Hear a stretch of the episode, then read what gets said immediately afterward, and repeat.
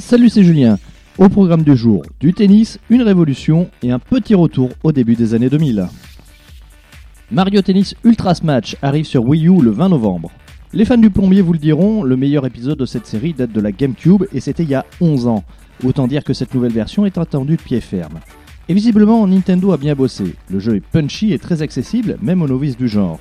La convivialité reste son point fort, car il est possible de disputer des matchs à 4 en même temps, dans votre salon entre potes ou bien en ligne.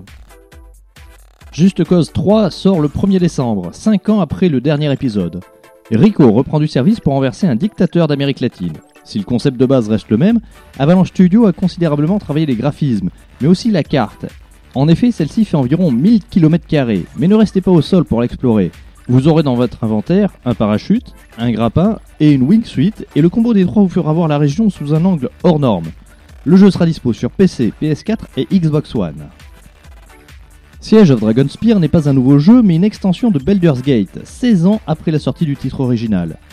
Baldur's Gate, c'est l'un des RPG sur PC les plus aimés par les joueurs.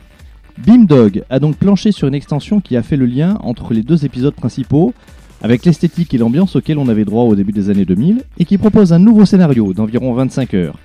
On espère une sortie rapide sur PC. Avant de se quitter, n'oubliez pas que ce samedi, tous les regards seront tournés chez BioWare.